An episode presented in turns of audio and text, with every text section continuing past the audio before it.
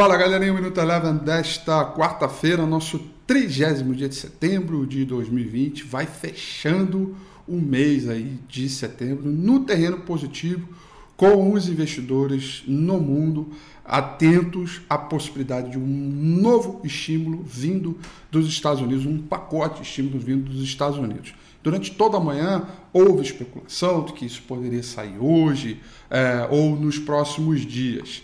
É, mas na parte da tarde, o líder do Senado, por parte dos republicanos, afirmou que não era bem assim, que estaria distante a possibilidade de um acordo, que depois, na sequência, foi confirmado pelo Steve é, Minucci, que é o secretário do Tesouro, mas colocou panos quentes, dizendo que ainda há rodada de negociação.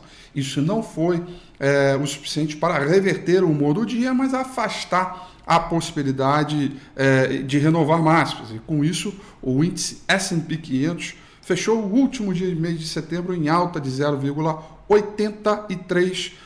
O índice de mercado emergente, em dia de apetite ao risco, subiu 1,54% e o petróleo uh, fechou em leve queda de 0,19%.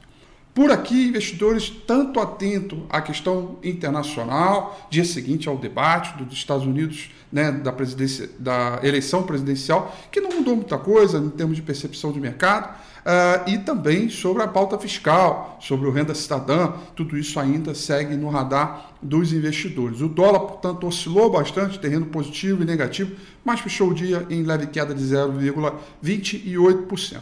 Já o Ibovespa, acompanhando o bombom do mercado internacional, subiu 1,09%, ainda mantendo aí na faixa dos 94 mil pontos, fechando o mês de setembro em queda pelo segundo mês consecutivo de 4,80% eh, para o mês de setembro. Destaques é, positivos hoje ficaram para as ações da CSN, que subiu 7,70%, e na sequência, Raia Drogazil, com um comunicado ao mercado, mudanças positivas aí para o Gane, subiu 6,79%. Já no campo negativo, ficamos com queda de 3,23% para Suzano, seguido de Ultrapar, que caiu 2,23%, lembrando que essas são ativos que fazem parte da carteira teórica do índice Bovespa.